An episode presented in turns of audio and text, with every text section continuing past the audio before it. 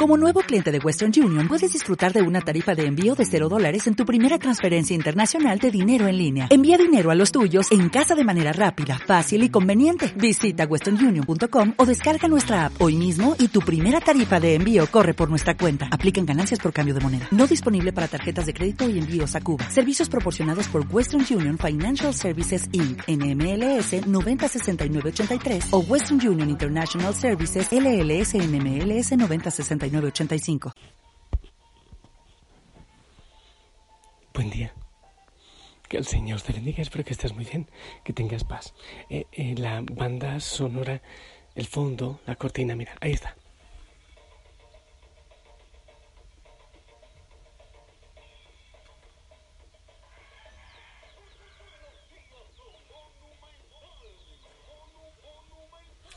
Es el vecino. Eh, sí, te confieso que es, es un tormento. Pero lo entrego, la cruz de Cristo. Pero mientras tanto, muchos pajaritos que ya empiezan a caminar. Es simpático, sí, a caminar aquí, alrededor de la ermita. Señor, para ti, a ti, aquí, en Eucaristía. Buen día, amado Señor, te entregamos nuestro corazón. Te pido que bendigas a cada hijo, a cada hija de la familia Osana. Y este día, de manera especial, una rosa para la Madre María. Por su sí. Hoy eh, recordamos a San Martín, pero mm, no es de Porres, sino eh, un papa mártir. Quiero compartirte la palabra del Señor, el Evangelio, y seguimos pidiéndole a Él que nos deje entrar en su corazón y sintiendo lo que Él siente. Del Evangelio según San Juan, capítulo 11, del 45 al 56. Escuchemos. En aquel tiempo Muchos de los judíos que habían ido a casa de Marta y María al ver que Jesús había resucitado a Lázaro, creyeron en él. Pero algunos de entre ellos fueron a ver a los fariseos y les contaron lo que había hecho Jesús. Entonces los sumos sacerdotes y los fariseos convocaron al Sanedrín y decían, ¿qué será bueno hacer? Ese hombre está haciendo muchos prodigios. Si lo dejamos seguir así, todos van a creer en él. Van a venir los romanos y destruirán nuestro templo y nuestra nación. Pero uno de ellos, llamado Caifás, que era sumo sacerdote aquel año, les dijo, ustedes no saben nada. No comprenden que conviene que un solo hombre muera por el pueblo y no que toda la nación perezca. Sin embargo, esto no lo dijo por sí mismo, sino que siendo sumo sacerdote aquel año, profetizó que Jesús iba a morir por la nación, y no solo por la nación, sino también para congregar en la unidad a los hijos de Dios que estaban dispersos. Por lo tanto, desde aquel día tomaron la decisión de matarlo. Por esta razón, Jesús ya no andaba públicamente entre los judíos, sino que se retiró a la ciudad de Efraín, en la región contigua al desierto, y allí se quedó con sus discípulos. Se acercaba la Pascua de los judíos y muchos de los seguidores eh, de las regiones circunvecinas llegaron a Jerusalén antes de la Pascua para purificarse. Buscaban a Jesús en el templo y se decían unos a otros, ¿qué pasará? ¿No irá a venir para la fiesta? Palabra del Señor. Seguimos en ese proceso de estar sintiendo lo que es Jesús. Mañana celebramos la entrada triunfal del Señor a Jerusalén. Hoy estamos en ese, en ese preámbulo y, y el Evangelio termina con una pregunta. ¿Qué pasará? ¿Será que no va a venir para la fiesta de la Pascua? ¿Qué pasará? Ahora, hay algo que debemos entender. ¿Pero por qué le preocupaba a los sumos sacerdotes, a los sacerdotes, a ellos? ¿Por qué les preocupaba que Jesús hiciera tantos milagros? Eso es lo que dice. ¿Qué vamos a hacer? Está haciendo muchos prodigios. Y desde ahí tomaron la decisión de matarlo. No olvidemos que tenían que defender su posición, su puesto, su estatus. Y tenían que hacer jugadas políticas. Con Herodes y Herodes con Pilato y Pilato con Roma. Eran jugadas políticas. Entonces, aunque ellos vivían, el pueblo vivía esclavizado de Roma, tenían cierta libertad eh, para el templo, para la religión, cierta libertad. Les escurrían, vivían esclavos, pero tenían cierta libertad, al menos religiosa. El pueblo siempre estaba esperando al Mesías, aquel descendiente de David. Y él vendría a dar la libertad, a ofrecer libertad. Si el pueblo creía que Jesús era el Mesías, entonces el pueblo se iba a levantar, iba a apoyar a Jesús, se iba a ser algo así como un reino independiente. Y Roma, a causa de eso, mataría o saquearía o destruiría el templo o le quitaría el poder al, sumo sacerdote y a los sacerdotes. Por eso dice, conviene que muera uno y no el pueblo. ¿Eso qué quiere decir? Estamos bien así como estamos. ¿Para qué vamos ahora a mover eh, persecuciones y cosas? ¿Para qué? Es verdad que es esclavitud, pero bueno, nosotros la estamos pasando bien, tenemos nuestro puesto. El pueblo es el que se muere. ¿Qué tenemos que hacer nosotros? Aguantemos, soportemos. O como dicen por ahí, más vale, como que dicen, viejo conocido que nuevo con sida, viejo conocido que nuevo por conocer, algo así. Es el conformismo, así estamos bien.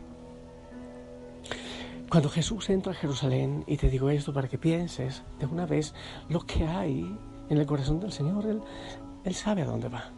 Él sabe que va a la cruz. De hecho, lo había dicho ya antes.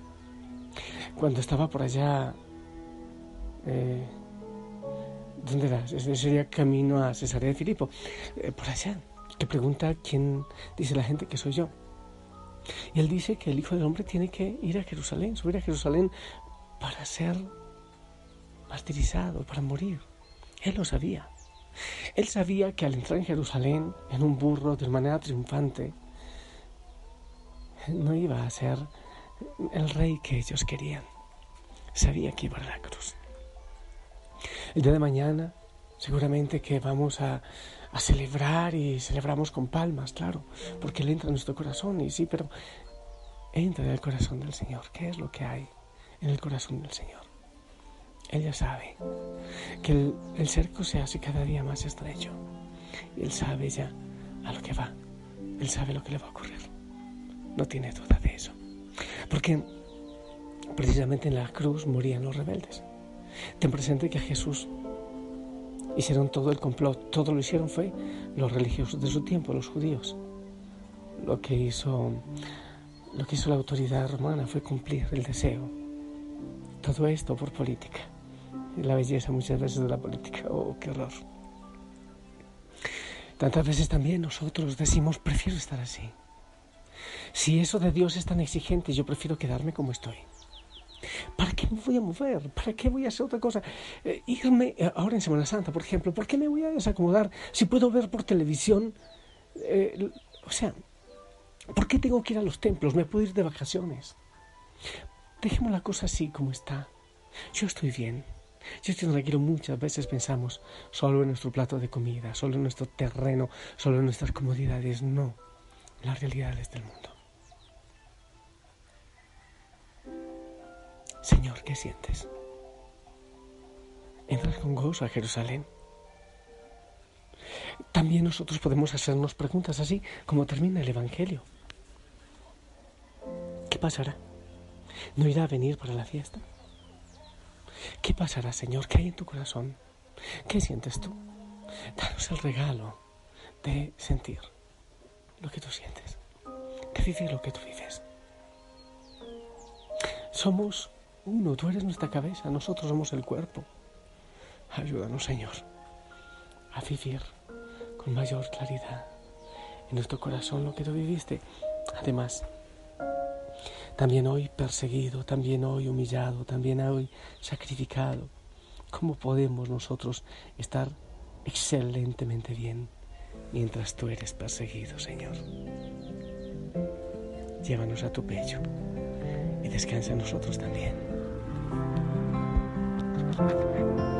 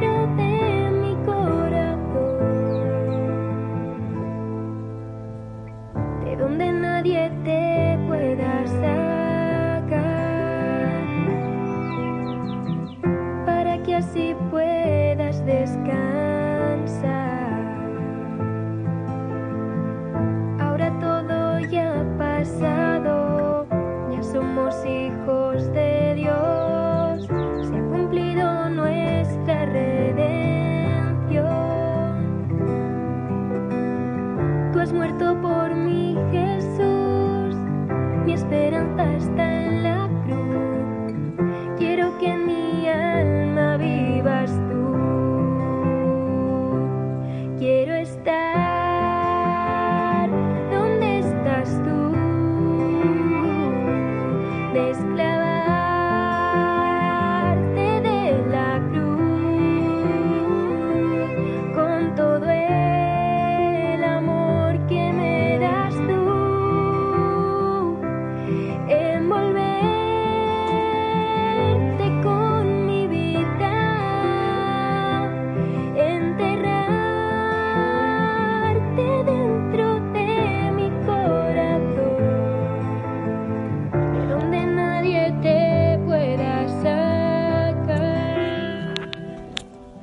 No tengo mucho más que decirte. Entra al corazón del Señor y pídele que te regale sentir lo que Él sintió. Prepararte así, de una manera diferente para vivir esta semana a su lado. ¿Te parece bien? Ok, pues vamos a meditar eso. El Señor sabía a dónde iba y a qué iba. También Caifás y los suyos, el Sanedrín, sabían lo que debían hacer. Así funciona muchas veces el mundo. Yo quiero bendecirte. Busca el silencio, busca la quietud, para que puedas vivir con Jesús estos días. En el nombre del Padre, del Hijo, del Espíritu Santo. Amén. Esperamos tu bendición.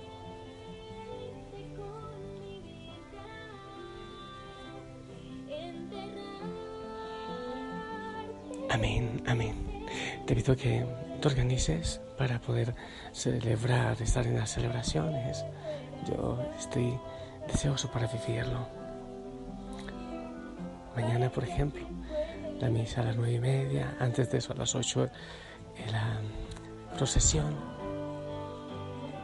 Jueves a las seis, viernes desde las cuatro, sábado la vigilia de resurrección a las seis y otras cositas. Tú también, organízate, vívelo de la mano con el Señor.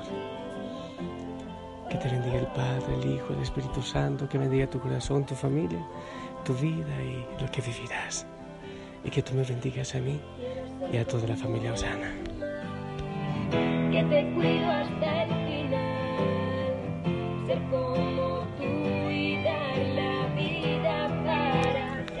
Gracias por tus oraciones. Amén siempre y bendiciones en casa. Si el Señor lo permite, nos seguimos escuchando, nos escuchamos hoy una vez más. Hasta pronto.